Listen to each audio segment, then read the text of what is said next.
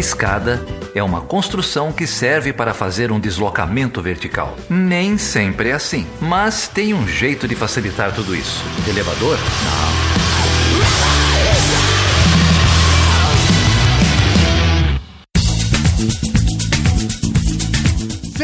Bem-vindo e seja bem-vinda a mais uma edição do Chutando a Escada, cara. Meu nome é Felipe Mendonça. E eu sou Geraldo Zaran. Ô, Geraldo, fala pra gente aí, o que, que você almoçou hoje, cara? O que que é o quê? O que, que você almoçou, cara? O que, que você comeu hoje? São 11h15, cara, porque eu não almocei ainda. Ai, Geraldo, olha só, cara, que alegria. Eu tô aqui na Universidade Federal da Paraíba, numa oficina de podcasts, cara. Eu tô gravando isso ao vivo. Se você não acreditar, olha, eu vou pedir pra galera dar um, um salve aqui pra você. Aí, conseguiu ouvir? Aí, muito bem. Queria saudar todo mundo aí que teve a paciência para ouvir uma oficina de podcast com o Felipe. e não se desanimem não, tá? Fazer podcast não é tão ruim assim que nem ele mostrou para vocês aí. Ah, é muito bom, cara. Mas e aí, vamos falar aqui pros nossos ouvintes. O que, que a gente vai fazer hoje aqui? Cara, hoje a gente vai falar, eu vou falar, né, com o Francisco Figueiredo Souza, um amigo meu, diplomata, primeiro diplomata aparecendo aqui, dando as caras no Chutando a Escada. É, lógico que a conversa não expressa nenhuma visão oficial do Itamaraty, do Ministério de Relações Exteriores, mas o Francisco chegou de Manila, é, nas Filipinas, é, faz algumas semanas e resolveu bater um papo aqui com a gente, topou bater um papo aqui com a gente sobre as Filipinas, sobre a geopolítica no Sudeste Asiático, sobre as disputas no Mar do Sul da China, projeção geopolítica da China. Foi uma baita conversa, viu? É isso aí, cara. Que papo interessante, hein? Eu, infelizmente, não pude estar presente, porque, como eu disse, eu tô aqui na gloriosa João Pessoa. Tudo bem, manda um abraço pros nossos colegas aí, pro Thiago Lima, pro Henrique Zeferino, pro Marcos Ala. Todo mundo já passou por aqui também. Manda um abração pro povo aí. Farei isso. E, Geraldo, você já ouviu falar no poder paralisante da água? Não. Que bom pra você, cara. Depois eu te explico. E se você quiser falar com a gente, você pode mandar um e-mail para perguntas@chutandoescada.com.br, pode deixar comentário lá no nosso site chutandoescada.com.br. Estamos também no Portal Deviante, no Facebook, no Twitter, no Instagram, sempre como Chutando a Escada. Isso aí. E lá no Twitter o pessoal sempre compartilha muito. Muito obrigado é, para todos os nossos seguidores do Twitter. No Telegram também, muita gente discutindo a política nacional. Queria mandar um abraço para o Maurílio, que sempre comenta todas as nossas notícias por lá. A professora Mara, lá da UFO, que eu sou apaixonado pela Mara. Obrigado, Mara. E para Amanda Leite. Muito obrigado, gente. É, vocês também podem falar com a gente no nosso grupo no Telegram, o t.me barra chutando a escada. E quem quiser contribuir, inclusive essa galera que está aí em João Pessoa com você, Felipe, se quiser contribuir, a gente tem um sistema de apoio agora no PicPay. Vocês podem entrar lá e, e contribuir com a realização do podcast no picpay.me barra chutando a escada. Os padrinhos, o pessoal que apoia a gente lá no PicPay, tem um grupo especial do WhatsApp. Foi criado essa semana só para eles. E a gente vai começar a sortear uns presentinhos, uns livros, né? Thiago deixou um livro aí assinado com a gente pra gente sor- sortear pro pessoal. Acho que vai ser aqui o primeiro sorteio do grupo dos padrinhos agora começando em setembro. É isso aí. E olha só, a Florência Guacha, ela mandou um recado aqui pra gente, ô Geraldo. Ela diz o seguinte, a respeito do último episódio do Chutando a Escada sobre interseccionalidade. Um programa para colocar em pauta questões fundamentais para compreender as desigualdades na sociedade, sobretudo entre as mulheres. Debate feminista com muita qualidade conceitual. E a Karen, ela diz o seguinte: eu queria saber onde que a gente aplaude no agregador de podcasts, porque o Anticast, o Chutando a Escada e o podcast NBW estão salvando a comunicação política, cara. Olha só. É. Salvando a comunicação política. Olha a responsabilidade que você tem, Geraldo. Baita elogio, hein? E por falar em NBW, e no nosso último episódio sobre interseccionalidade, o NBW tá com uma série especial sobre interseccionalidade da Isadora. E eu ouvi o primeiro episódio com a, com a Laura, uma moçambicana vivendo no Brasil. Olha, excepcional o episódio, a história de vida dessa mulher. É, sugiro muito que vocês vão lá, são relatos né, que a Isadora colheu aí com diversas pessoas. O segundo está no ar também. Sugiro muito que vocês vão lá ouvir essa série sobre interseccionalidade do NBW. É isso aí, já tem o segundo episódio da série no ar. O segundo episódio é com o Joel Difuyemi, que é congolês e vive no Brasil. Então assina embaixo, Geraldo. Escutem o NBW. Beleza, vamos lá? Então vamos lá. Com vocês, Francisco Souza.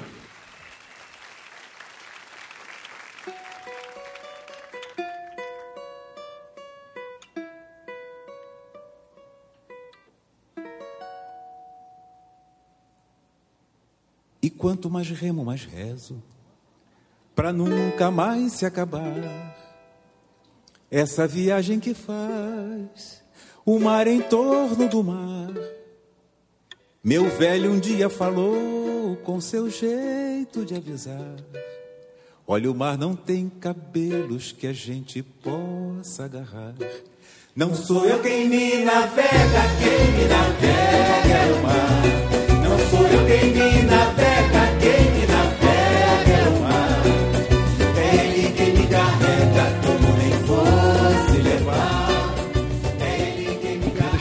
aqui meu agradecimento pelo meu grande amigo Francisco Figueiredo Souza. Recíproco. Vocês podem me ouvir chamando ele de Chico daqui a pouco. Diplomata brasileiro, amigo de longa data, veio direto das Filipinas, direto de Manila aqui para conversar com a gente, mas o Chico tem uma carreira que ele vai contando brilha os olhos, né? Estudante ainda, foi foi ao Timor-Leste ajudar a alfabetizar. Era mais um curso de sensibilização é, para a língua portuguesa pela música, mas não tinha pretensão de alfabetizar ninguém. Enfim, mas era, era nessa Cara, é humilde, já, já começou falando que é humilde. Mas, é, enfim, trabalhou aí com direito do consumidor, né? Acho que é um desses caras, essas almas boas que a gente encontra pela vida aí. E estamos recebendo ele aí no, no podcast. Ele vai ter um disclaimer para fazer, né? Essa posição institucional dele tem um tem um, um, um, um caveat aí, como é que traduz É. isso? Tem um, É, uma ressalva, talvez, não sei. mas de toda maneira é um prazer a gente poder gravar esse papo aí, cara. Tudo obrigado, bem? Obrigado, tudo ótimo. É, o disclaimer é esse, né, de que eu vou falar aqui é, em minha capacidade pessoal, e que eu vou dizer é de minha responsabilidade e não deve ser entendido como posição oficial do governo ou do Ministério das Relações Exteriores. É, é, essa é uma, uma, é uma ressalva que eu acho que é importante a gente fazer, né? É, eu estou me identificando aqui como diplomata, porque eu realmente trabalho no Itamaraty, mas eu não vou falar aqui é, de posições oficiais, né? É, e tomara que isso estimule aí outros diplomatas a virem bater um papo com a gente também, ou em outras é, em outros fóruns, né? É, às vezes a gente reclama um pouco de, de pouco acesso, a gente sabe que tem constrangimentos institucionais também, mas acho que com um pouco de bom senso, um pouco de respeito, é, esse diálogo tende a, a fluir da melhor maneira possível. Eu, eu, eu tô longe de Brasília. E, aliás, acho que tenho essa vantagem, além de ser amigo do Geraldo, poder falar de um tema que, de certa forma, é, é um assunto relevante para o Brasil, mas pela distância geográfica e temática, é um tema que dá para a gente conversar sem necessariamente ficar tocando em temas de política externa brasileira e de ministério que é, exigiriam algum tipo de, digamos, mandato para serem conversados. Mas, além disso, é, eu acho que, pelo menos da maneira como eu enxergo hoje, há um consenso no Ministério. Se a gente pensar do SG atual, do secretário-geral atual, aos seus antecessores no cargo, do ministro de Estado atual, aos seus antecessores no cargo, eu acho que é, dos colegas que eu, que eu converso, entendo haver um, um consenso de que é bom que esses temas de política externa sejam mais debatidos, como tem sido e vem sendo, e que esse debate ganhando em profundidade, isso é bom para o Brasil e, portanto, bom também para o Ministério. Eu acho que o Chutando a Escada tem contribuído para isso, então é, é, verdade que ouvir a crítica de fora nem sempre é um exercício fácil, eu acho, para quem está dentro, especialmente em alguns temas, mas eu acredito que quando o diálogo é honesto e acomoda as perspectivas, é um debate que sempre permite construir ou desconstruir, no caso dos preconceitos, então eu acho que a visão sobre esse tipo de iniciativa é positiva e só positiva. Eu quero fazer uma outra ressalva também, que eu acho que é importante, não só eu estou falando aqui de assuntos da minha de capacidade pessoal, né, que são da minha responsabilidade, não são posições do governo. É, além disso, é, as informações nas quais eu estou me baseando aqui são públicas, né? Eu não vou usar aqui nesse podcast, nessa conversa, é, qualquer tipo de informação que tenha caráter reservado ou sigiloso. A gente está fazendo uma conversa em cima de é, informações que estão aí na internet, em textos de acadêmicos, em artigos de jornal. Estamos falando de fontes públicas. Acho que é importante essa ressalva. Hoje o nosso país tem uma lei de acesso à informação, afinal, a ser respeitada pelo servidor público. Não tem nenhuma informação privilegiada sendo. Não há nenhuma informação privilegiada. Não vamos dar nenhum furo aqui no Chutando a Escada. não vão dar furo. Furo só no sentido de que a imprensa às vezes perde o foco e a gente consegue falar de assuntos que não estão sendo conversados, percebidos, mas que estão lá. Basta a gente olhar que eles estão lá. Depois a gente pode ir atrás das fontes para confirmá-los. Legal, a gente te agradece muito. O Felipe, infelizmente, não pôde estar aqui, tá mandando um abraço. Mas a gente vai conversar um pouquinho sobre a, a sua experiência lá na Ásia, né? Acho que eu acabei de mencionar, o, o Francisco chegou é, de Manila, capital das Filipinas, serviu lá por alguns anos, né? Dois anos e pouco. um, um um- uma região do mundo com a sua própria dinâmica, né? Uma região que a gente é, não estuda muito, não tem contato muito próximo. Então, se, enfim, se quisesse contar um pouco aí dessa sua estadia nas Filipinas, do que, que você viu por lá. É, eu eu fui transferido para as Filipinas, deixa eu pensar aqui, em 2012, acho que foi isso. E é, não, não, perdão, 2016. 2016 eu fui transferido para as Filipinas, vindo de Genebra. E é, fiquei lá esses dois anos e pouco. E agora estou indo trabalhar em Brasília de volta. É, e esse tempo que eu passei lá, pode-se dizer que foi meu segundo, minha segunda passagem pela Ásia, porque antes, é, de 2010 a 2012, eu tinha trabalhado em Timor-Leste, que é um país asiático para todos os efeitos. Um candidato, aliás, a ingressar na ASEAN. né? E realmente eu acho que há muito tempo se fala da Ásia, se fala da ASEAN, mas se fala cada vez mais e se dá maior atenção, porque é, o Sudeste Asiático é um dos eixos do crescimento da economia mundial hoje. Né? É, Fala-se às vezes de deslocamento do centro de gravidade da economia mundial. A ASEAN, né, essa associação que reúne 10 países do Sudeste Asiático, tem 630 milhões de pessoas, né? não, não é pouca gente também. Tem crescido a uma taxa média de 5%, né? o seu PIB ao longo da, uma- da última década, e isso tem é, levado muita gente a achar que é um palco relevante a ser conversado, e esperamos também cada vez mais conversado no Brasil, na academia brasileira. Você está falando da ASEAN, é, A gente traduz como Associação das Nações do Sudeste Asiático, né? Acho que é essa a tradução. são 10 países, não é isso? Dez países, é, os cinco membros originais, Indonésia, Filipinas, Malásia, Singapura e Tailândia, e os cinco que ingressaram é, nesses últimos 50 anos, a ASEAN fez 50 anos o ano passado, que foram Brunei, o Vietnã, o Laos, o Camboja e Mianmar, com esse candidato a ingresso que é Timor-Leste e um outro estado que tem uma relação de, de associação, se essa palavra pudesse ser usada, que é a Papua Nova Guiné. É, e três eixos de trabalho que eles costumam classificar, digamos assim, o que eles fazem, que é um eixo de política e segurança, um eixo econômico-comercial, que está aí para criar uma comunidade, né? tem uma área de livre comércio funcionando, é, com algumas ressalvas e restrições, e um terceiro eixo que é o eixo, digamos, do contato entre as pessoas, que é uma coisa que eles, é, a gente vê, tem se preocupado cada vez mais também, é, talvez olhando para o exemplo europeu, o que aconteceu com o Reino Unido, a ASEAN tem se preocupado muito em criar o que eles falam de uma identidade né, do Sudeste Asiático. Na presidência filipina, o ano passado da ASEAN, eles organizaram até um show de rock com artistas de cada um dos países. Então há essa preocupação no pilar, digamos, cultural, social, é, de identificação das pessoas com o fórum, para que as pessoas se sintam da ASEAN. Não é fácil né, essa tarefa a gente no Mercosul acho que também vê que, que não é fácil a gente se sentir cidadão do Mercosul, né? É. Não, e se os europeus, com o tanto que eles fizeram por esses eh, décadas todas, né, e, e- e muito mais próximos, né, um dos, dos instrumentos de aproximação europeu que eu acho fantástico é o tal do Eurovision. Você já, já viu isso aí? Festival Sabe de que é esse? música, né?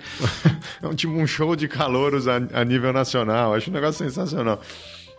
É, e, e dá os problemas que dá na Europa, né? Que é uma população muito mais homogênea, fronteiras muito mais próximas, né? É, a gente está falando da ASEAN, é, alguns países que nem têm fronteira contígua um com os outros, ilhas. é, realmente, deve ser um problema de integração complicado, né? É, não era uma integração que estava dada, né? E eu acho que até por aí é, a ASEAN merece respeito, porque é, esses países partiram 50 anos atrás numa situação de muita rivalidade entre eles, né? Muitos deles entre os países mais pobres do mundo ou com maior população em situação né, de fome. E 50 anos depois, ainda com né, desafios que eles mesmos reconhecem, é, a ASEAN é uma área do mundo, motor de crescimento, de inovação, né, com capitais e com cidades é, que acumulam cada vez mais é, empregos de é, ciência e tecnologia, enfim, é um, é um local do mundo que se transformou. E a associação ajudou. É difícil mensurar exatamente quanto. Talvez ela tenha ajudado mais naquilo que não aconteceu, e aí fica mais difícil ainda a gente medir, né? Mas não houve confronto entre esses países nesses últimos 50 anos, isso é, não estava dado. 57. E é, é uma engenharia institucional muito interessante também para a gente estudar, né? Porque tem essa ideia do regionalismo aberto, então tem os fóruns da ASEAN, no qual sempre tem muitos convidados que vêm. É, na cúpula da ASEAN do segundo semestre do ano passado, em Manila, estava todo mundo lá, né? Da, presidentes dos Estados Unidos, da China, do Japão, da Rússia ao mesmo tempo. É, representantes altos da União Europeia, da ONU, é, enfim, a ASEAN tem esses parceiros de diálogo, esses mecanismos mais um, com cada um desses países, alguns mecanismos mais três que envolvem Japão, Coreia e China ao mesmo tempo. É como se fosse talvez uma associação assim rude. É como se o Mercosul, a ALAD, a OEA e a Unasul é, fossem todas é, construídas na mesma centralidade, né, com um pino central e, e, e cada reunião dessa em volta. É, Para os colegas que trabalham com a logística, com a parte de cerimonial, que eu converso, aliás, fica aqui meu respeito, meu, meu registro também de amizade dos amigos que eu fiz nas Filipinas, do Brunei, da Malásia, da Indonésia, eu via quanto era cansativo para eles esse tipo de reunião, porque era um pesadelo logístico. Tirar o presidente de uma sala, colocar na outra e volta para a mesma sala, é, não era fácil arrumar esse monte de reunião. Mas explica é, é, a ASEAN ter sobrevivido, também não estava dada essa sobrevivência. Se fosse para ter um alinhamento automático, talvez a, aquela APEC, né, que é a área dos países do Pacífico, bastasse. É, e a resiliência da ASEAN tem a ver também com esses países tentando é, sobreviver no mundo independentemente de outras polaridades, de potências que sempre tiveram muita presença nessa região. É, você estava ressaltando aí o, o, o, tamanho, o dinamismo econômico da, da ASEAN, é, cresce a 5%, você falou mais de 650 milhões de, de habitantes. 630, se eu não estou enganado. 630. Hum é, é maior que a União Europeia, né? É, em termos de, de população, né? E a gente ainda não. A gente está falando do Sudeste Asiático, mas a gente não está falando de China, a gente não está falando de Índia, a gente não está falando de Coreia, a gente não está falando de Japão. Né? Então, se alguém tem dúvida que o eixo mudou para o Pacífico, é, acho que pode deixar essas dúvidas de lado é, um pouco. E aí é curioso como o Brasil também é grande, a gente às vezes se esquece. É, porque com tudo isso, por enquanto, pelo menos, é, como área, a ASEAN tem um PIB menor que o Mercosul. E quando a gente falava isso é, ali, às vezes para algum interlocutor filipino ou da região, eles até estranhavam, assim, mexiam na cadeira. Mas da última vez que eu fiz essa soma básica assim de PIB, posso estar errado e me corrija se eu tiver, o PIB conjunto do Mercosul ainda é maior do que o PIB conjunto da ASEAN, por enquanto.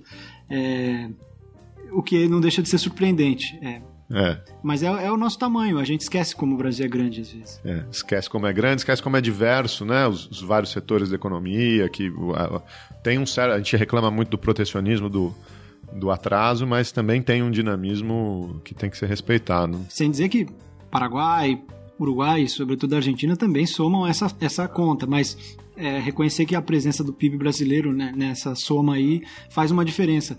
Esses dados sobre o Brasil, se eu puder fazer esse parênteses curioso, quando eu trabalhava ainda em Timor-Leste, um colega português fez um levantamento é, que o português é a língua mais falada do hemisfério sul.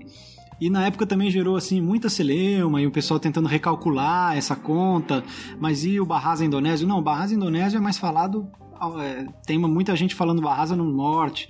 E o inglês? Não, mas aí quando você vai olhar ali na África, esses países africanos é, têm uma população importante que fala inglês embaixo da linha do Equador, mas não chega aos nossos 200 milhões. E o espanhol, bom, o espanhol, o México está para cima da linha do Equador. Quando você começa a ver o que, que tem mesmo abaixo da linha do Equador, não é tanta gente assim. Enfim, temos os nossos 200 milhões. Os nossos colegas angolanos, que eu sei que também ouvem às vezes o podcast, que também somam aí umas dezenas de milhões. Quando a gente vai ver a conta, o português é a maior língua do hemisfério sul do mundo, até, é, enfim, que provem o contrário. É, de novo, porque a gente tem 200 milhões de pessoas aqui nesse país, ou mais de 200. Não é pouca coisa, vamos tentar cuidar delas, né? Embora a gente tenha aqui prometido e é importante que a gente não vai falar de política externa brasileira, acho que a gente pode deixar esse registro também de que esse é um assunto, é, o envolvimento do Brasil né, com o Sudeste Asiático é um assunto, é, digamos assim, muito, é, quase que universal, um reconhecimento, quase um consenso também, no sentido de que foi no governo anterior que o Brasil deu os passos para entrar no TAC, né, assinar o Tratado de Amizade e Cooperação com a ASEAN, e que o atual ministro das Relações Exteriores, né, o Aloysio Nunes, viajou ao Sudeste Asiático, se não me engano, duas vezes, fez um esforço também de aproximar o Brasil dessa, dessa região do mundo, e olhando os programas de governo dos candidatos à eleição presidencial, tenho visto uma certa unanimidade no sentido de reconhecer o papel do, do Sudeste Asiático, a importância do Brasil ter atenção e reforçar sua amizade com esses países.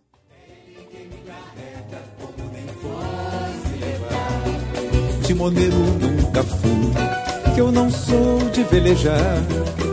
O leme da minha vida, Deus é quem faz governar. E quando alguém me pergunta como se faz pra nadar, explico que eu não navego, quem me navega é o mar. Não sou eu quem me navega, quem me navega é o mar. Não sou eu quem me navega, quem me navega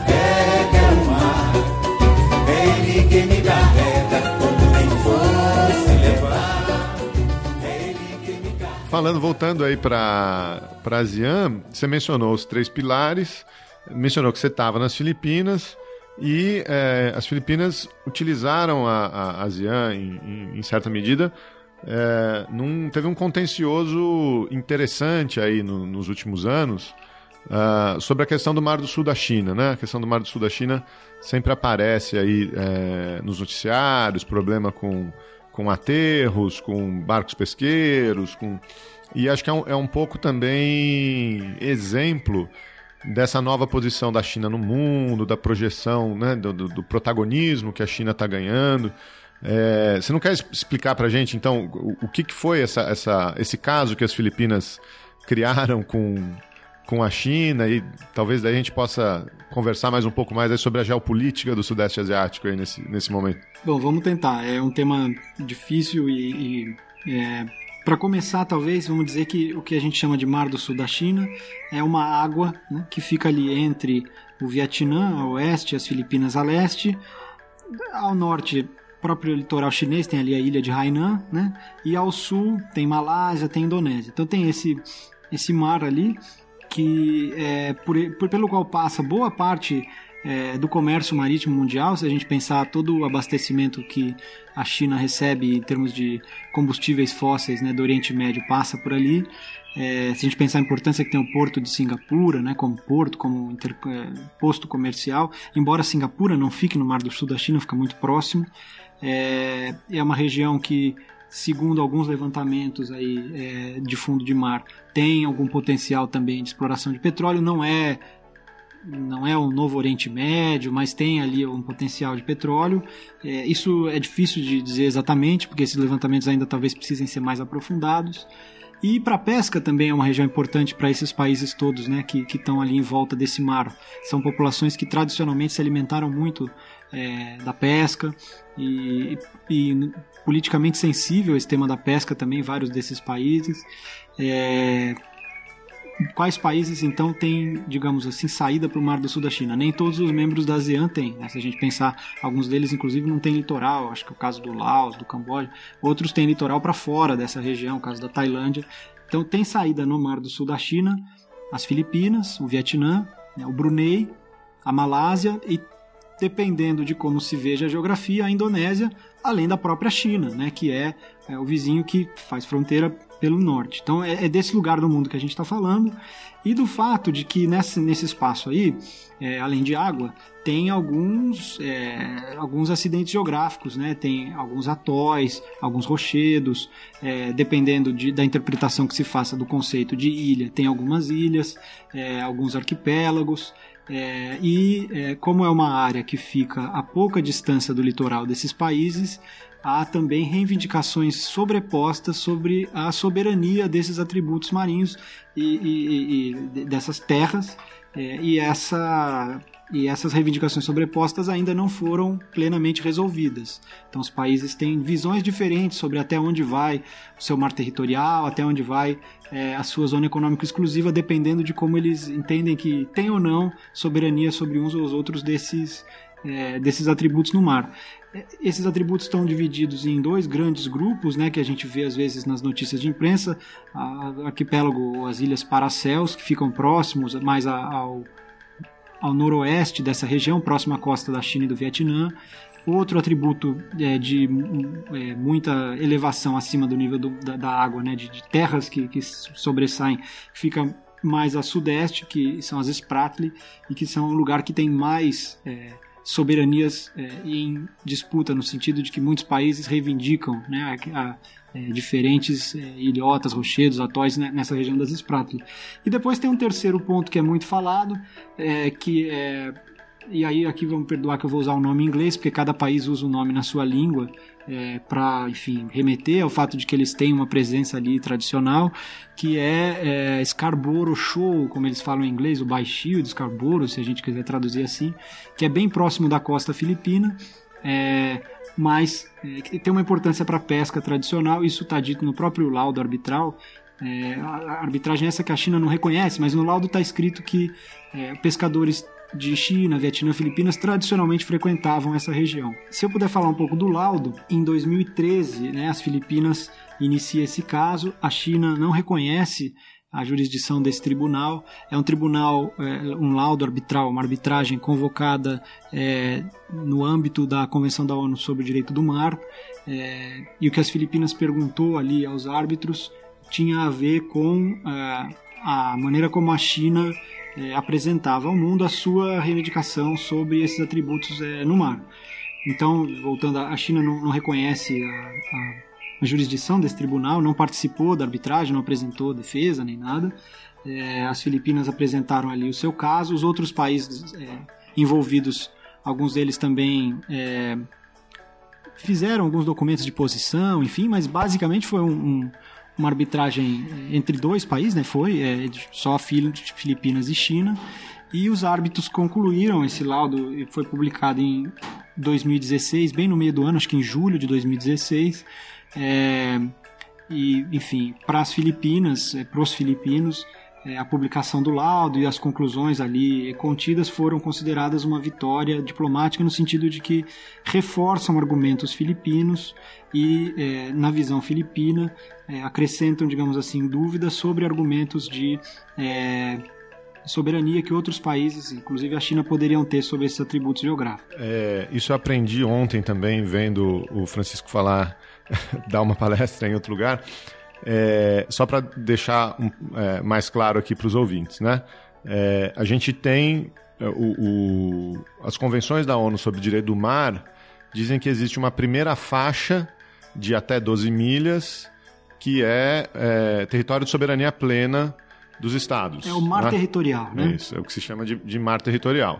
E a partir desse limite de 12 milhas até 200 milhas, você tem a faixa que se chama de zona econômica exclusiva, que significa que o país que, que projeta né, essas 12 milhas, que o território projeta essas 12 milhas, pode... 200. Oh, perdão, 200 milhas, pode usar economicamente aquela área, né, seja para pesca, seja para extração é, de, de, de, petróleo, de minérios do, do, do fundo do oceano, mas ele tem que garantir passagem, né? É, é, é um espaço de livre navegação, né? Está garantida a livre navegação, tá, também está garantida o, o, direito econômico sobre essas 200 milhas de projeção. E o que acontece no caso da, do Mar do Sul da China é que em, em algumas faixas você tem fronteiras dos dois lados, né, ou litorais dos, dos países membros da, da ASEAN ou da própria China dos dois lados, em que é, é, supostamente essas zonas de 200 milhas quase que se sobrepõem, né? Uh, ou no caso da China, uh, que ela uh, argumenta ou que ela demanda mais do que 200 milhas de zona exclusiva, né? É, e dependendo de quem for a, digamos assim, a soberania em relação a esses atributos que se elevam acima da, da água. Os rochedos, os atóis, é, os... Pode haver uma, um desenho diferente, né? Uma extensão dessa projeção. né? Ou, então a, o, a convenção é, permite às vezes o uso, inclusive de alguns atributos que nem chegam a sair é, do nível do mar, a não ser em maré baixa, é, para é, rever como você delimita, né, é, seja o mar territorial, a zona econômica exclusiva. É, no caso da China, é, existe a chamada linha de nove traços né, nos mapas é, chineses que incorporam é, para o lado de dentro da linha uma boa parte é, dessa região do mundo. A China argumenta que isso é uma soberania indisputável, isso está em notas verbais, em outros documentos circulados, e acho que é preciso ter pleno respeito né, e entender é, com, com carinho, com, com, com, respeito mesmo a posição de cada um desses países. Toda vez que a gente fala em é, disputas de soberania, no sentido de que há soberanias contestada, sobreposição de reivindicações.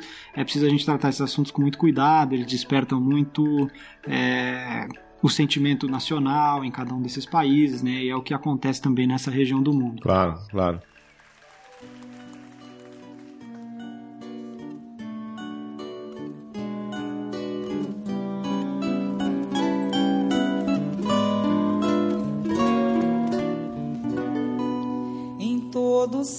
Que faço tem espaço, eu ponho mar.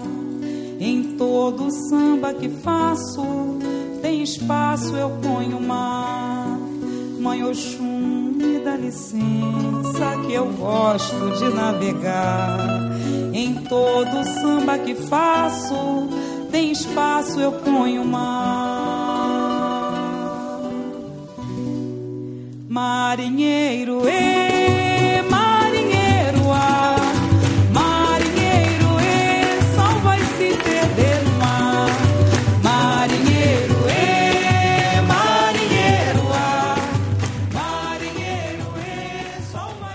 acho que ajudava a gente a, a, a entender um pouco, né? Você, você narrou aqui que a, as Filipinas acionaram um mecanismo de, de arbitragem, né?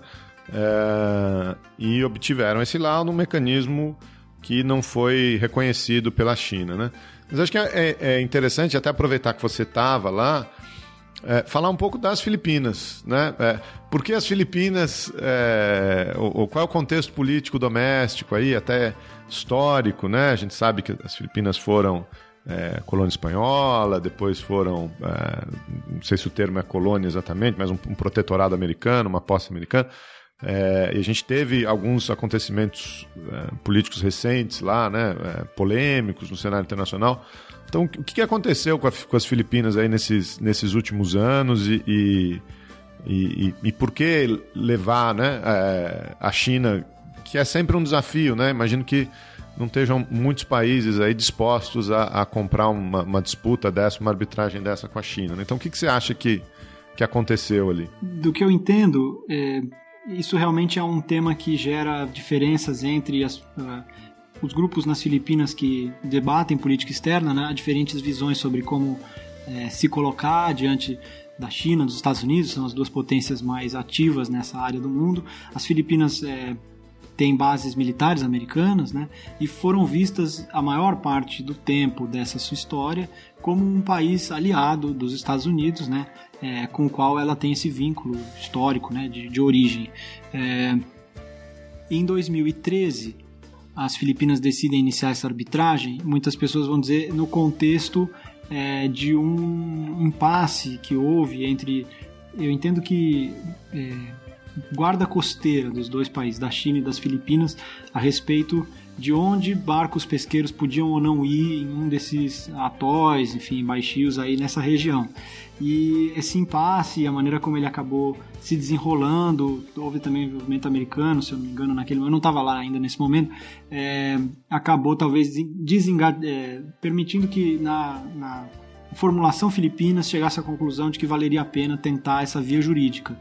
É, isso coincide com o momento no qual na ASEAN é, as Filipinas são vistas também como um país que tinha uma posição é, mais é, de crítica pública mais clara à China, enquanto outros países da ASEAN talvez optassem é, por uma política de é, não uh, de, de, buscar uma relação bilateral mais amistosa e é, por meio da comunidade sinalizar a importância da relação com a China e da proximidade é, com a China.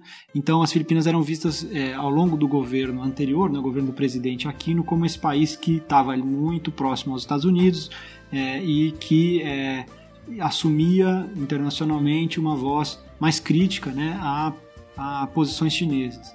Isso mudou, como você comentou, houve eleição nas Filipinas em 2016 e inclusive há uma, uma coincidência quase de datas entre a publicação do laudo e a posse do novo presidente. Né? É, eu acho que a diferença é de duas semanas, se eu não me engano, entre a publicação do laudo e a posse do novo presidente. Mas o novo presidente filipino, que é o Rodrigo Duterte, é, opta por um outro tipo de. É, encara, digamos assim, essa equação por um ângulo diferente. Né? E ele tem o laudo arbitral. É, dizem lá os assessores dele, o ministro, que é uma carta na manga para ser utilizada no momento oportuno, mas ele opta por não é, sair é, usando o laudo de maneira a, digamos, criar novos constrangimentos jurídico-diplomáticos né, a Pequim, né, porque havia, digamos, colocado ali na, no debate filipino essa hipótese de pegar o laudo e tentar, sei lá, uma resolução na Assembleia Geral, tentar, é, enfim, criar outros mecanismos de, é, se eu puder chamar assim, com perdão aí dos nossos colegas de direito internacional, de constrangimentos é, jurídico-diplomáticos à parte que saiu é, não reconhecida no laudo arbitral, né, que foi a China. Não foi essa a opção, então, do governo filipino. Ao contrário, ele, ele vai buscar uma reaproximação com Pequim. Reaproximação porque houve momentos também na história filipina em que eles tiveram proximidade. E é, como outros países da ASEAN, as Filipinas estão ali naquele contexto de muita proximidade com a China, havia uma certa realização de lucros, né, numa relação que ficou represada pelas animosidades dos anos anteriores. Então, rapidamente você tem uma recuperação das exportações filipinas de fruta, você tem um aumento do número de turistas chineses visitando é, hotéis de praia nas Filipinas, é, você tem novos investimentos é, chineses nas Filipinas, financiamento para grandes projetos de infraestrutura, ou seja, é, essa mudança um pouco de posição pela qual opta o novo presidente abre essa outra dimensão. É, num primeiro momento, ainda no governo Obama, como você mencionou, o presidente novo das Filipinas foi às manchetes internacionais por ter utilizado, digamos assim, palavras de baixo calão para se referir ao então presidente Obama. É, novamente, a posse do Trump permitiu que ele revisse também. É uma posição de muita animosidade com os Estados Unidos e depois houve conversas telefônicas dele com Trump em outros termos, de modo que ele se posiciona e, e ele diz isso de público é, nessa difícil gangorra, né, buscando para o seu país o que for possível em termos de é, barganha, enfim, não sei se essa é a palavra mais adequada, de, de espaço para exercício do, da soberania dos interesses filipinos entre duas potências muito grandes que é, têm visões diferentes sobre essa área do mundo. Né? Os Estados Unidos, ao longo desse último período, mantiveram a prática do, do que é chamado as operações de liberdade de navegação, pelas quais é, navios de guerra americano é, transitam né, por regiões em que há essas reivindicações sobrepostas, essas questões de soberania, de modo a, né, isso está dito nas notas publicadas pela Marinha Americana, é, de modo a exercitar a liberdade de navegação, reafirmar esses termos do, do direito internacional. É, essa navegação, em geral, incomoda é, e, e, e incomoda a China, por exemplo, leva o porta-voz da chancelaria chinesa de tempos em tempos a questionar, a colocar críticas à forma como essas operações são conduzidas. Enfim, essa já é uma, uma dinâmica que é, tem ganhado uma vida cíclica nessa parte do mundo. E os outros países, que não a China e os Estados Unidos, caso das Filipinas, do Vietnã, estão é, vendo como se colocar né, diante, diante dessa, dessa realidade. Eles em geral, é, nos pronunciamentos veem a importância de estar é, com boas relações com ambos, né? mas buscam também espaços é, para ganhos né? nessa rivalidade, quando há. Não muito diferente do que fez o Getúlio Vargas, aqui, segundo aí, os, os historiadores da política externa brasileira, que teria feito Getúlio Vargas é, na década de 40. Talvez seja uma boa comparação. É, eu só tenho a impressão de que a gente tem um, um, um ditado, né? não sei qual é a origem, talvez até busque em algum momento, que os mexicanos costumam dizer que eles estão longe de, longe de Deus e perto dos Estados Unidos, né? Que é o, é o dilema ali da, da projeção internacional do México. Me parece que esses, esses países da, da ASEAN, enfim, do Sudeste Asiático de maneira mais ampla, têm um pouco esse, esse constrangimento também, né? Perto demais da, da China, né? É, e aí essa, é, essa oferta de, de apoio, de auxílio americano, essa garantia, como no caso de, é, de Taiwan, ou da garantia de segurança do Japão, né? essa é, presença americana como garantidora de, de segurança, pode ter funcionado muito bem é, no período da Guerra Fria, é, até porque a China não era a potência que é hoje é, no período da Guerra Fria. Né? Mas no período mais recente, talvez esses países, se você olhar né, para os desenvolvimentos da política externa americana, para os é, compromissos que a política externa americana é, assumiu mundo afora e muitas vezes não consegue resolvê-los, né? A, a, a, presença no Afeganistão, a presença no Oriente Médio de maneira mais ampla, um, os indícios, principalmente agora nessa administração, isso aí não, não tem uma tradição histórica, mas dos questionamentos de alianças super tradicionais, como a OTAN, como a aliança com, é, com os europeus, e em particular no caso asiático. Né? A, a retirada dos Estados Unidos do, da parceria transpacífica, né? É, do TPP, talvez isso cause alguma ansiedade na região, né? Por, é, ou por uma relação amistosa é, com a China, ou por desenvolvimento de capacidades próprias, né, de, de defesa, de comércio, enfim, alternativas, né? Não sei até que ponto essa esse alinhamento com os Estados Unidos está dado, né? Está posto. É, houve o, a TPP, né? A Parceria Transpacífica, um acordo que tentou é, reunir com regras de comércio ditas aí de nova geração, né? Alguns dos países da ASEAN, não todos, era um tema que dividia, de certa forma, os membros da ASEAN. As Filipinas, por exemplo, tinham ali restrições constitucionais que impediram é, o país de participar diretamente das negociações. Ele aspirava, talvez no futuro, é, via fazer parte, mas isso não, tem sido muito mais colocado, pelo que eu tenho lido no debate interno filipino. Os membros da parceria transpacífica, que não os Estados Unidos, depois chegaram né, a um modus vivendi para essa parceria sem os Estados Unidos. É, estão aí debatendo esse tema. Ao mesmo tempo, existe a negociação da qual a ASEAN é o, digamos, o centro, né, a força centrífuga de um acordo que é chamado de Regional Comprehensive Economic Partnership, em inglês tem essa sigla RCEP, que é um acordo entre todos os países que já têm acordos é, com a ASEAN. Então envolve Austrália, China, Japão, é, Índia, e, e, é um acordo que está sendo negociado. Singapura é a presidência da ASEAN esse ano, diz que vai avançando pouco a pouco. Muito difícil essa negociação, envolve países com interesses muito diferentes, é, mas é, digamos, uma outra forma de é, mudar aí o comércio que não só a TPP. E enquanto isso também outro fenômeno importante que eu acho é, de registrar da região é, é, o lançamento da iniciativa chamada Belt and Road Forum, o Cinturão Rota e Seda, não sei qual é a tradução atual que se dá a isso, que é uma grande iniciativa chinesa de, é, digamos assim, estimular é, o desenvolvimento da infraestrutura e nas conexões entre os países de toda essa região, né? E é, esse é um desenvolvimento que in, inevitavelmente chama a atenção da, do, do, processo decisório nas chancelarias, nos governos dos países ali da região. Eles precisam é, levar em conta essa oferta né, de, de, de financiamento, de poupança externa, que nem sempre está disponível desse, dessa maneira.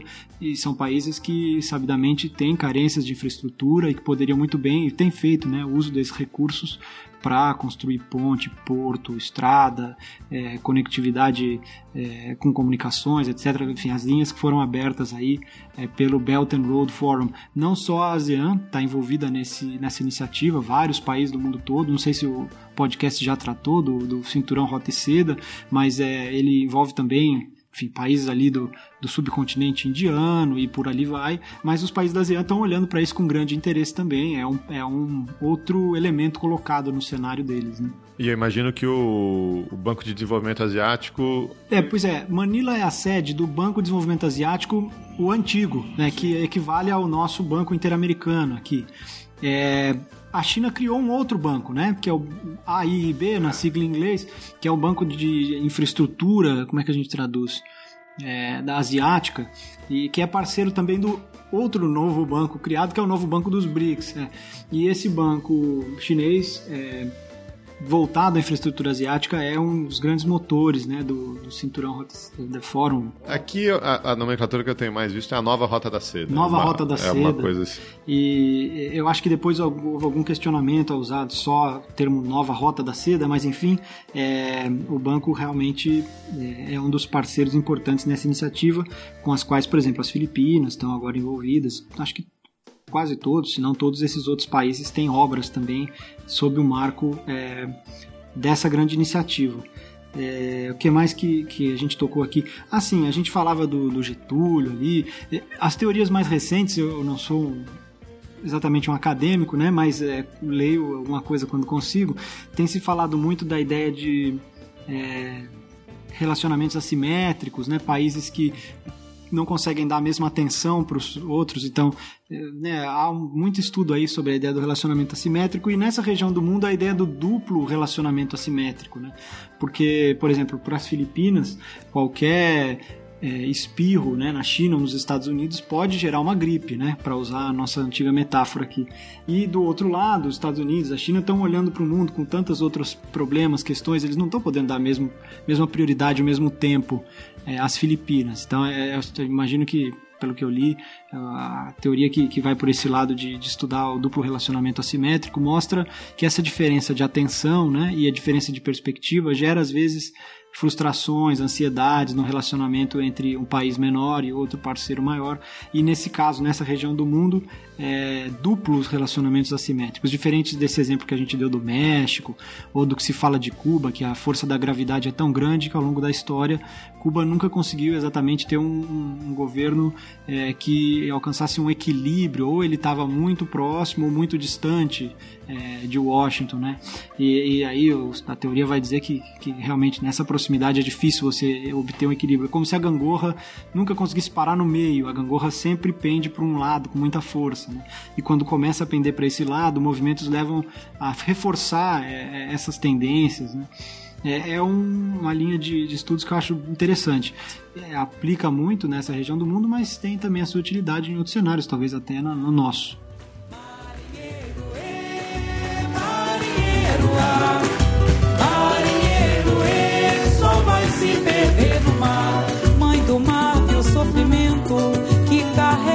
Cantiga que estancou o movimento de toda forma de vida avistei meu marinheiro nos braços de Emanjá. Construí minha cidade todinha em volta do mar.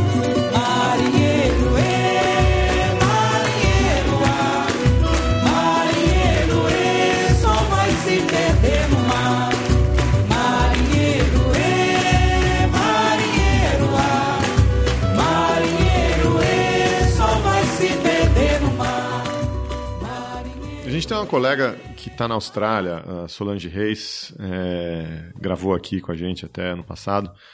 E, e sempre que eu converso com ela, ela é, narra para a gente que o ambiente acadêmico, o ambiente intelectual é, nessa área de, de política externa na Austrália é dominado pela questão da China, né? que eles têm uma, uma fascinação é, às vezes, é, talvez o termo não seja nem essa fascinação, mas tem receio, né, é, medo, enfim, tem, tem alguma coisa, enfim, tem correntes ali que, que assenta, tudo gira em torno né, do relacionamento com a China, se a China é uma ameaça ou não, esse, esse tipo de, é, de discussão, né? Porque a China, ao mesmo tempo, é o maior parceiro comercial da Austrália, né? E, mas a Austrália tem uma aliança militar com os Estados Unidos e uma visão de mundo do que eu leio, é, digamos, das posições oficiais do Estado australiano, é, se esse é um termo adequado, é a de que é, a Austrália vê benefício na manutenção do status quo. Né? Eles usam essas palavras assim mesmo, pelo que eu me lembro. Então, qualquer é, movimento que possa significar mudanças no status quo, né, na maneira como essa região do mundo foi é, desenhada e se, se estruturou e, e, conviveu desde o final da Segunda Guerra Mundial, é visto pela Austrália com preocupação, porque é como um país que se beneficiou da paz e desse status quo de certa liberdade comercial, crescimento. É, e os australianos costumam, eles têm muita interlocução né, em todos esses países do Sudeste Asiático, costumam levar essa questão. Né? Olha, é, o, a maneira como isso aqui foi estruturado desde o fim da Segunda Guerra Mundial permitiu muito crescimento, permitiu é, avanços, né, paz. Eu vejo muito humilde pessoalmente que esse argumento australiano nem sempre é, é comprado, digamos, é aceito pelas elites é, desses outros países do Sudeste Asiático, sobretudo aqueles que não tiveram um desenvolvimento tão pronunciado. Talvez assim, para Singapura, que virou uma cidade-estado de alto desenvolvimento, esse argumento é um argumento caro também a Singapura. Mas é, em locais como, por exemplo, as Filipinas, que ainda enfrentam um problema de é, um desafio para produtividade, para renda, ainda tem muita gente passando fome, pobreza, enfim, desafios conhecidos que são nossos também, não são exclusivos das Filipinas o argumento do status quo é, nem sempre ressoa com o mesmo carinho, porque é, no fundo o filipino está pensando, bom, esse foi o status quo e eu cheguei até aqui, mas e se mudar, até onde eu posso ir? Né? Então nem sempre há mesmo conforto, digamos, com o status quo, eu acho que há naqueles que já alcançaram um novo nível. É, era um pouco essa a, a, pergunta que eu ia te fazer, se, se nas Filipinas, que você teve mais próximo, se essa centralidade do, do, do pensamento sobre China e se esse debate China parceiro ou ameaça, se isso também está tá presente ali, dado que, guardadas as devidas proporções, né, também é um país que tem um histórico de aliança com os Estados Unidos, etc. Se o debate intelectual nas, nas Filipinas é por essas linhas, ou é mais como você está falando agora? Né? tão abertos, sim, a uma mudança de, de status quo? O, os anos da, de colonização, né, os anos coloniais certamente marcaram o Sudeste Asiático, mas é, as relações culturais vão muito antes disso. E a China, é, nesse ponto de vista, é, é uma referência de diálogo cultural muito antiga, muito profunda com as Filipinas. Há muitas famílias, inclusive sino-filipinas, entre os grandes empresários filipinos, vários deles têm é, proximidade com a China, investimentos hoje em dia na China, shopping centers e tal. É, não é incomum que alguém da, da elite econômica filipina seja fluente em mandarim. Isso se repete na Malásia, pelo que eu pouco conheço. É, o Vietnã enfim, tem uma história próxima do confucionismo, da cultura chinesa. É, quanto mais a oeste a gente vai, aí é, não é à toa que isso já um dia recebeu o nome de Indochina, né? Quanto mais a oeste a gente vai, mais a influência cultural e histórica da Índia começa a aparecer. Mas nas Filipinas é, é, a, é essa relação antiga com a China que é, é proeminente. E desse ponto de vista, é, isso também influencia o debate e a, e a, forma como ela encara a questão. A Austrália é um país de imigrantes, é, talvez não tenha esse laço histórico, cultural é, com a China, que é mais é, pronunciado, por exemplo, no caso filipino. Então, esse é um ponto que é, dá diferença, digamos, na forma como, como essa relação é encarada. É, não, não vejo a mesma, a mesma é, a maneira de encarar a questão acho que é diferente entre ah, a Austrália e as Filipinas, talvez por isso. Em outros países também, muitas comunidades de chineses, né? Muitos imigrantes, não sei no caso das Filipinas, mas você mencionou Malásia, é, Singapura, acho que também tem, tem uma população chinesa é, de, de imigração. Dizem que isso é de quando a gente faz tour guiado lá, a parte histórica de Manila, o centro de Manila, dizem que os espanhóis tinham montado ali um, uma cidade murada, né, intramuros, é, com um forte, né, esquema clássico que a gente está acostumado, que tem é, em Paraty, em outros lugares. E aí, do lado de lá da Foz do Rio, era o bairro chinês, e que a maior parte do tempo ali da, da colonização é, havia mais gente morando no bairro chinês do que na parte intramuros espanhola, onde estava o poder político. E que havia uma preocupação dos espanhóis de que é, as casas construídas no bairro chinês estivessem sempre ao alcance de um tiro de canhão é, do, é, do forte, da fortaleza espanhola. Ou seja, havia, talvez, desde o tempo da colônia, do, por parte do colonizador, né, um medo da ameaça representada por aquela é, população que estava ali presente já, indo e voltando, e que já tinha desde então um papel muito proeminente na área do comércio, né, é, das trocas. É, e essa foi sempre talvez a vocação dessa relação é, desde tempos muito antigos né, da China com esses países, ou, nesse caso não sei se a palavra países se aplica, mas da China com essas culturas, com essas é, é, sociedades vivendo a sua fronteira sul. É, tem alguns estudos também que, que associam a fronteira sul chinesa à fronteira oeste americana no sentido de que é uma fronteira sem um, um uma linha tão definida, né? A fronteira norte da China é uma fronteira de certa forma rígida, né? tem até um muro foi construído para dividi-la. A fronteira sul é uma fronteira é, talvez culturalmente falando menos clara onde ela passa, é, mas de novo se a gente for ler a elite filipina, há quem vá discordar dessa abordagem, vai entender que as Filipinas são um, um fruto, é, culturalmente falando, da colonização espanhola, é um país católico, um país influenciado pela presença americana durante muitos anos, e vão, digamos assim, olhar para essa mesma questão de um outro ângulo. Eu, eu vejo que há realmente é, visões diferentes, né? Na elite, na sociedade. Eu estou usando a palavra elite aqui para me referir às pessoas que debatem, mas eu sei que é preciso fazer crítica a esse uso dessa palavra. É, as pessoas que debatem sistemas de política externa de maneira pública e constante nos jornais, a esfera pública que se dedica a isso, fazendo a ressalva de que é um termo limitado.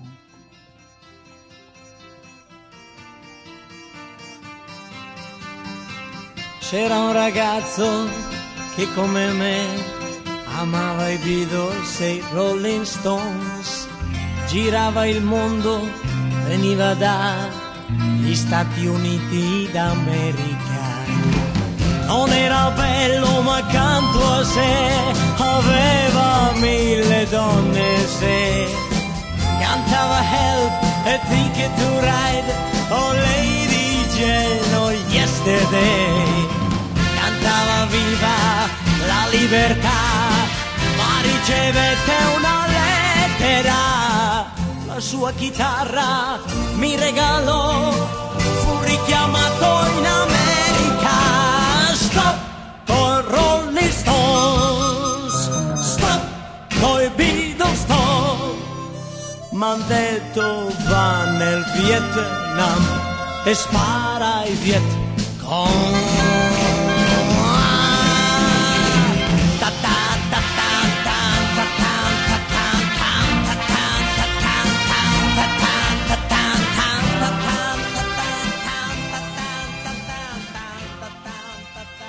Vamos falar um pouquinho do, do papel do Japão também, né? Porque é curioso. É, é um país parceiro, né? Desses todos. É, parceria com as Filipinas é muito forte mesmo nesse momento. É, o governo atual já era com o anterior. O presidente Rodrigo Duterte tem uma simpatia que ele coloca publicamente a presença japonesa, a cooperação japonesa. É, o Japão que olha também para esse momento da região de crescimento da presença chinesa, né, como um elemento a se considerar também na sua formulação né, de política externa, de presença. E a gente tem visto um papel também cada vez mais ativo do Japão.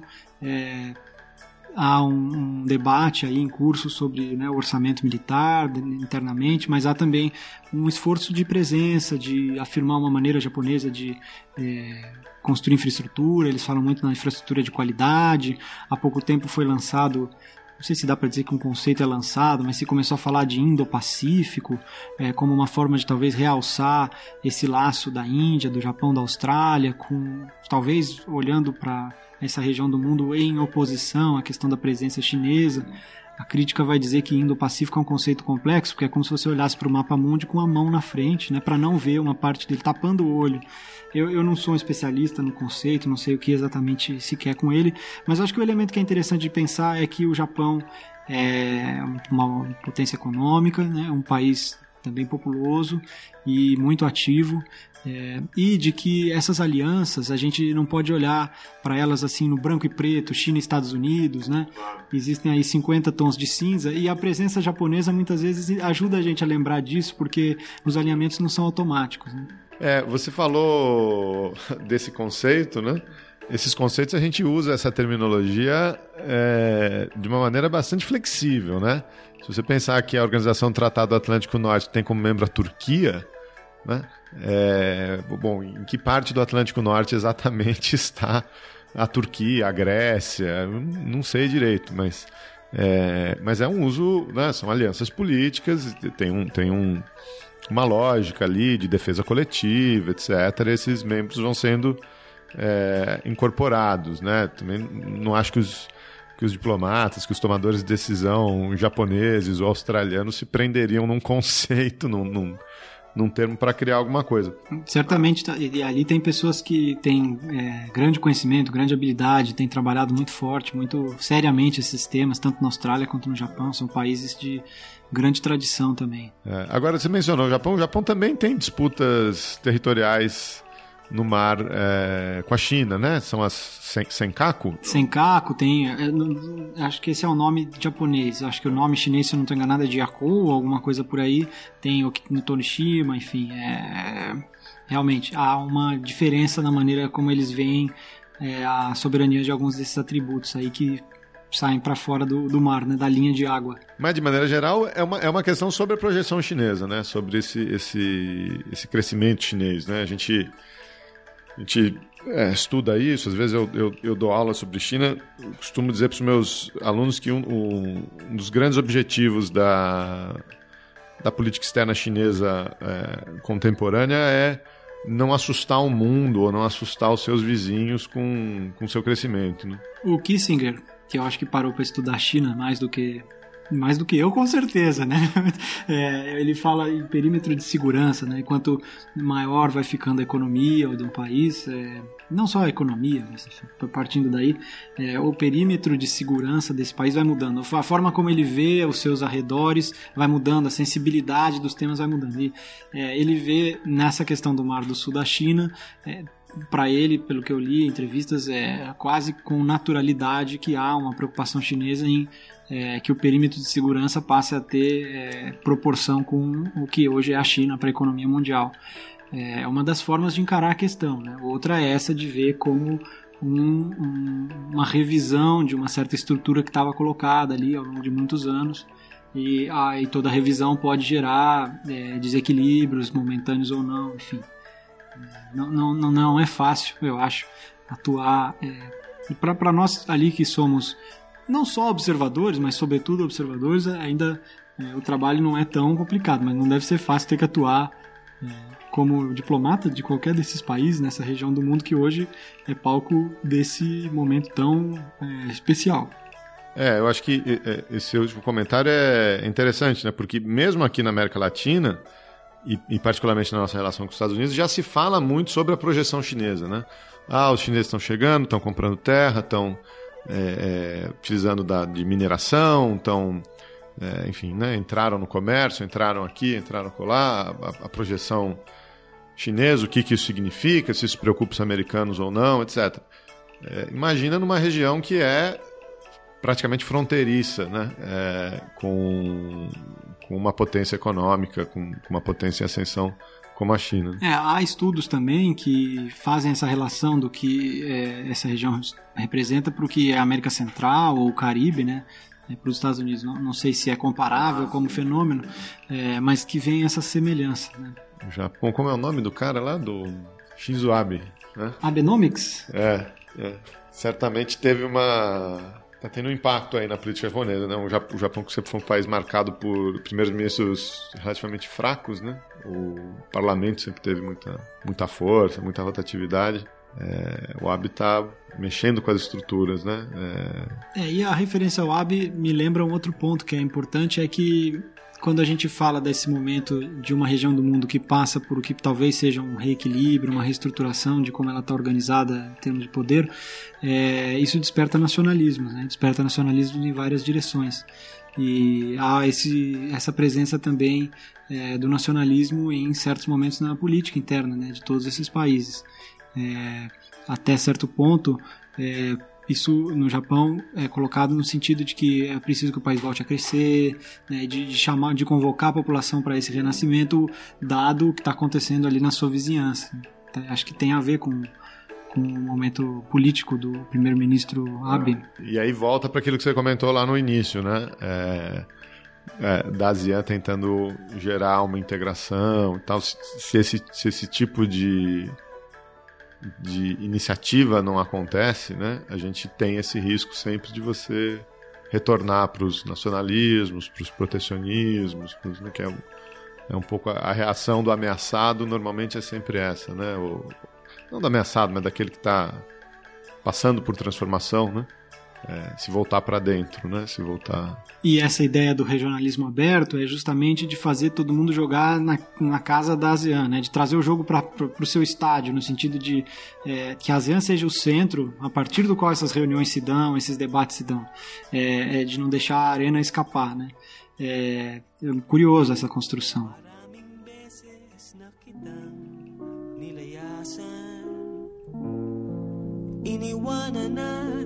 Ibang pinuntahan? Parang babaeng ang hirap talagang malimutan.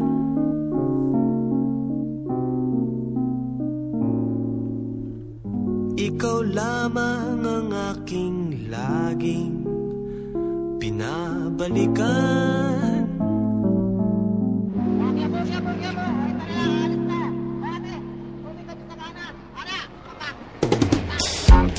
Manila. I keep coming back to Manila. Simply ain't no place like Manila. Manila, I'm coming home.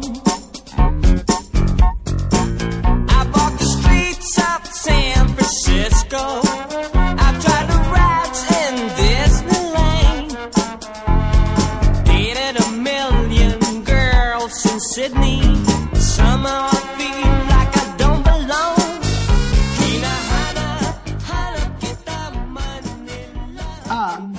Falou de ASEAN, a gente falou do, dos três pilares, a gente não comentou que a ASEAN é, tem também, digamos assim, o ASEAN Way, né, a maneira ASEAN de funcionar, que é muito baseado na regra do consenso e na não intervenção. Né? Esse é um princípio muito forte para a ASEAN, é, tem a ver com a história institucional desses países, né? É, então, força pela regra do consenso, pelo não interferência em assuntos internos, são características também da ASEAN. Você me mostrou ontem uma, uma das declarações, acho que dessa reunião de, é, do ano passado em Manila, foi, foi 2017, não foi isso? É, você, me, você me mostrou uns parágrafos na casa ali dos 190. Isso também não é algo muito comum em, em, em, organismos, pelo menos os que eu acompanho. Você vai ver uma declaração do G7, do, do BRICS. Não costuma ter esse tamanho, né? É, aí eu posso falar como alguém que foi negociador de declaração do IBAS, é, dava ali uma assessoria, um bico no BRICS, a gente fazia um esforço para não chegar a tantos parágrafos. A ASEAN se encontra, os ministros da ASEAN de Relações Exteriores se encontram, que eu saiba, formalmente duas vezes por ano, né, como a ASEAN.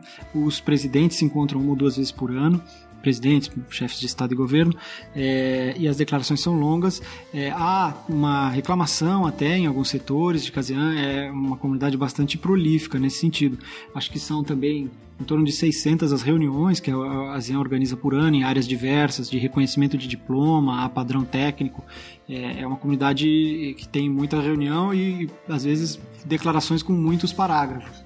É, não sei, eles encaram isso de uma outra forma. É, agora, a gente chegou a ter algumas, alguns foros que a gente participou de declarações bem grandes. Se eu não me engano, quando havia reuniões da ASPA, da ASA, aqueles fóruns América do Sul, países árabes, América do Sul, África, que eu me lembre eram, eram declarações bem extensas no número de parágrafos. Realmente ali tinha 190 e tal parágrafos, né, a declaração de chanceleres da ASEAN, e que às vezes nem é, é, às vezes é um chairman statement, às vezes é, um, é um, uma declaração em nome do presidente da sessão e não, não diretamente assumida ali. Não é uma declaração final. Por todos. Uhum. Né? Uhum.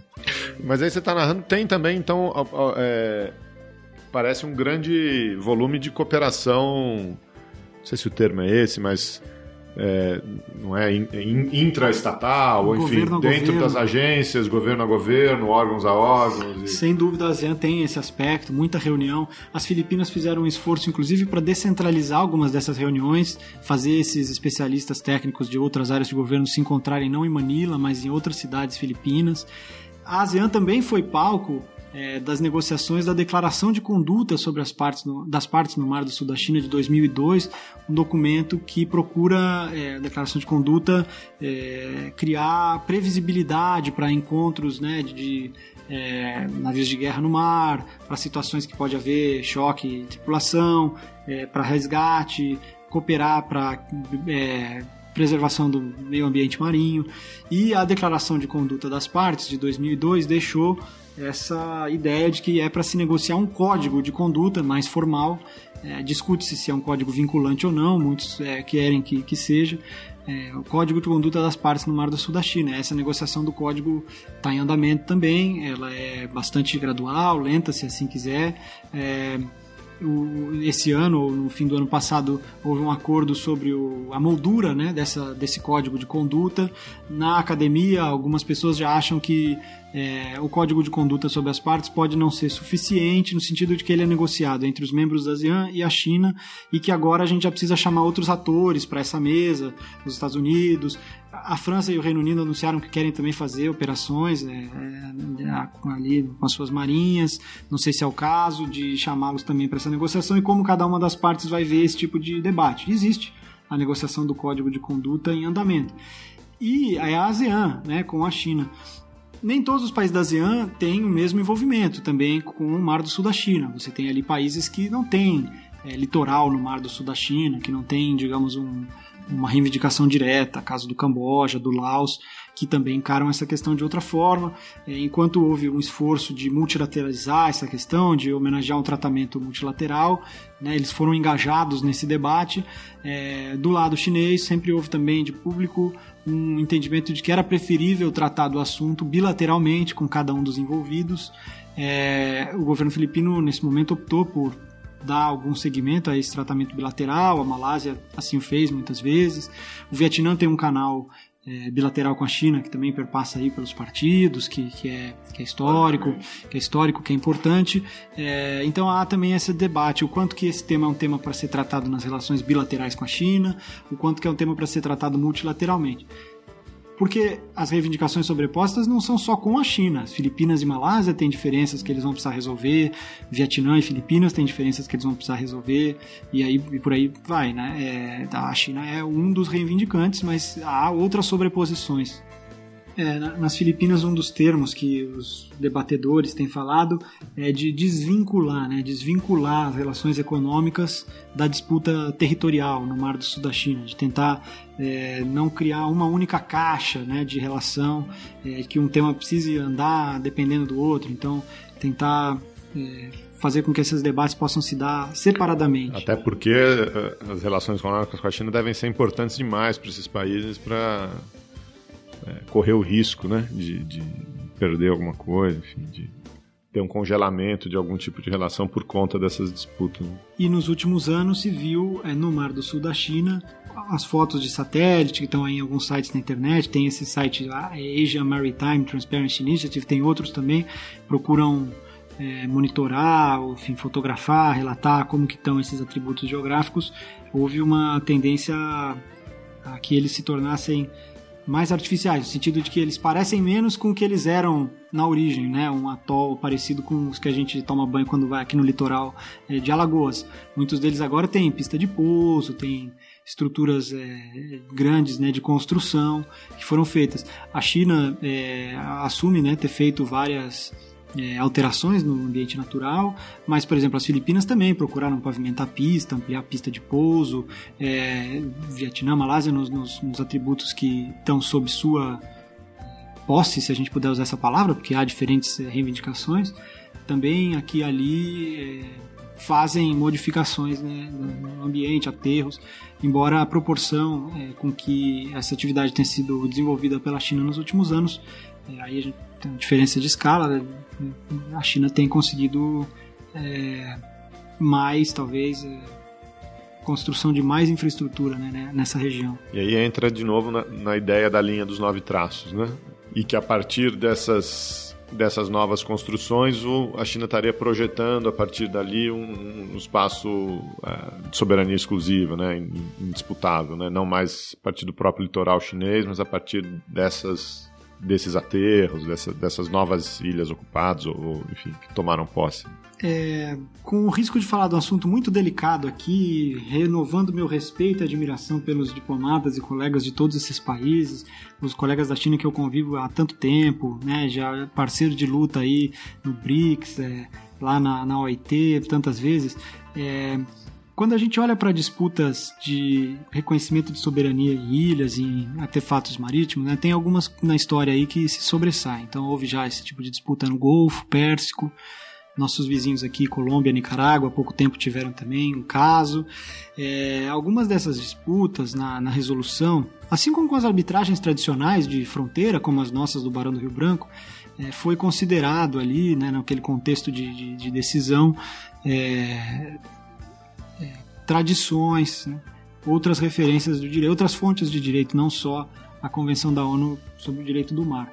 Então também está colocado essa questão, né? no momento em que futuramente, não sei se a gente vai ver esse momento, é, esses países acharem que é o caso de sentar na mesa para é, traçar no mapa aí onde é que passa a fronteira de cada um deles no mar, é, a gente também não tem certeza se a Convenção da ONU para o Direito do Mar vai ser a fonte exclusiva ou a principal.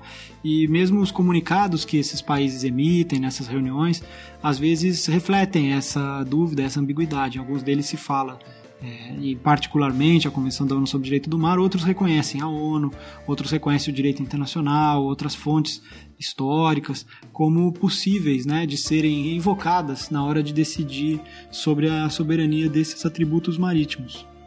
E curioso também, para aproveitar para lembrar aqui alguns trabalhos importantes né, sobre esse tema ou relacionados a esse tema, o nosso ex-chanceler Figueiredo tem uma tese de CAI em que ele fala da plataforma continental brasileira. Existe também na, na FUNAG um livro que trata da história da ocupação britânica de Trindade.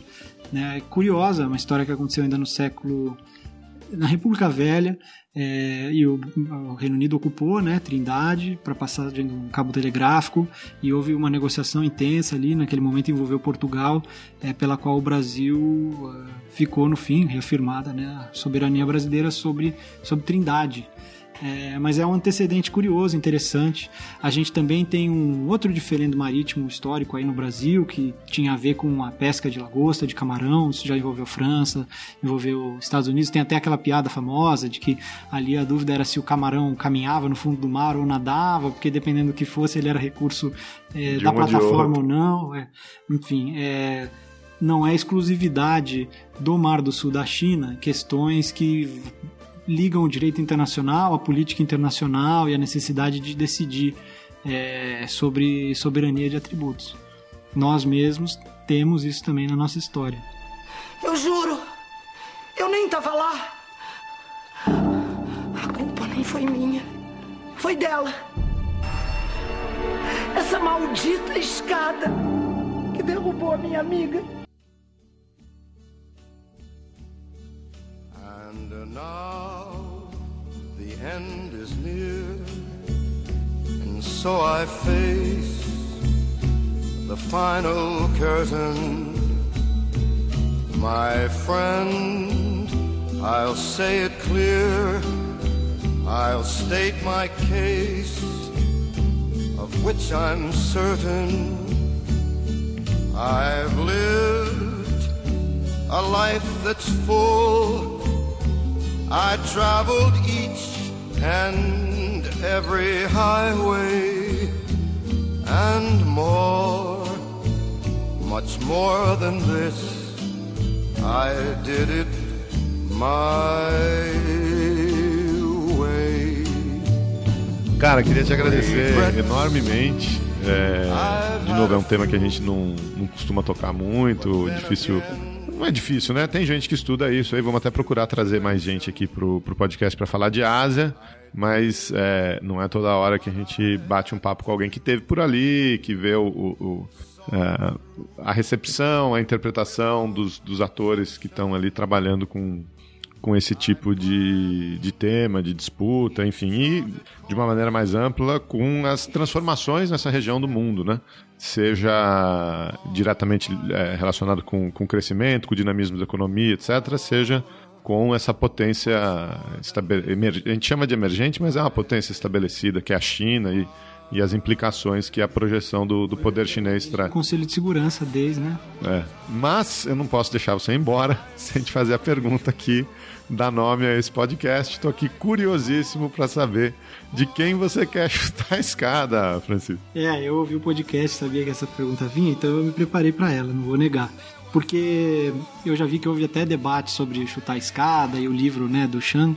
É, eu acho que chutar escada é pouco budista, né? É um conceito pouco budista porque, no, em essência, é impedir o desenvolvimento de alguém. Isso que é chutar escada. Então, do ponto de vista budista, é difícil chutar escada, porque é anti-budista. É, e, enfim, vi alguns chutes da escada de trivela que foram dados aí ao longo da história do podcast. Eu tô com o joelho machucado, não vou poder dar um chute tão interessante. Machucado jogando futebol. O Chico é uma das estrelas do futebol do, dos Itamaracecas. Aí. É, e aliás, falando em Itamaracecas, né, eu tenho esse benefício de ser amigo do Geraldo, mas estou longe de ser o maior especialista, a pessoa que mais tempo se dedica a esses temas da Ásia, há outros aí que poderiam muito bem ter, ter ido muito mais longe nessa conversa. Mas enfim, voltando à escada, e ao chute, que eu tô com o joelho machucado, é, eu fiquei pensando, e eu queria propor chutar a escada do sensacionalismo. Porque hoje em dia se fala muito em fake news, notícia falsa e tal, mas eu queria chutar a escada do velho sensacionalismo mesmo, porque ele atrapalha tanto né, a gente, é, a gente aí no sentido coletivo, a academia, né, o trabalho diplomático. É, o sensacionalismo é uma prática de é, procurar destacar nas notícias é, a emoção que elas podem carregar as pessoas, né? E sem uma atenção tão grande à verdade, à objetividade, à imparcialidade. Bom, a discussão iria longe aqui, se isso é possível, mas esses são pontos no horizonte, né? Que a gente pode buscar. Eu acho que é, o sensacionalismo faz muito mal e ele continua sendo um problema muito sério para a gente enfrentar. A gente conversava disso outro dia. É, o quanto mais a gente pudesse alimentar de fontes originais, a buscar se nutrir de informações que são como aquele arroz integral, né? Como sair do miojo com respeito aí à marca, né? É, sair do, do ultraprocessado e procurar aquilo que é mais natural, mais original, fontes originais e menos sal na hora de comunicar, acho que é muito bem-vindo. Acho que o podcast é uma forma de comunicação de baixo teor de sal nesse sentido, permite um debate, evita esse tipo de ansiedade, de hipertensão que geram os alimentos ultraprocessados, como por exemplo as informações oriundas de despachos de agência e outras que têm essa característica sensacionalista que eu queria evitar na nossa dieta e propor que, que todo mundo possa evitar na sua dieta. Tá ótimo. Então ainda saímos daqui com uma dica de saúde ainda para evitar hipertensão. Obrigado, cara.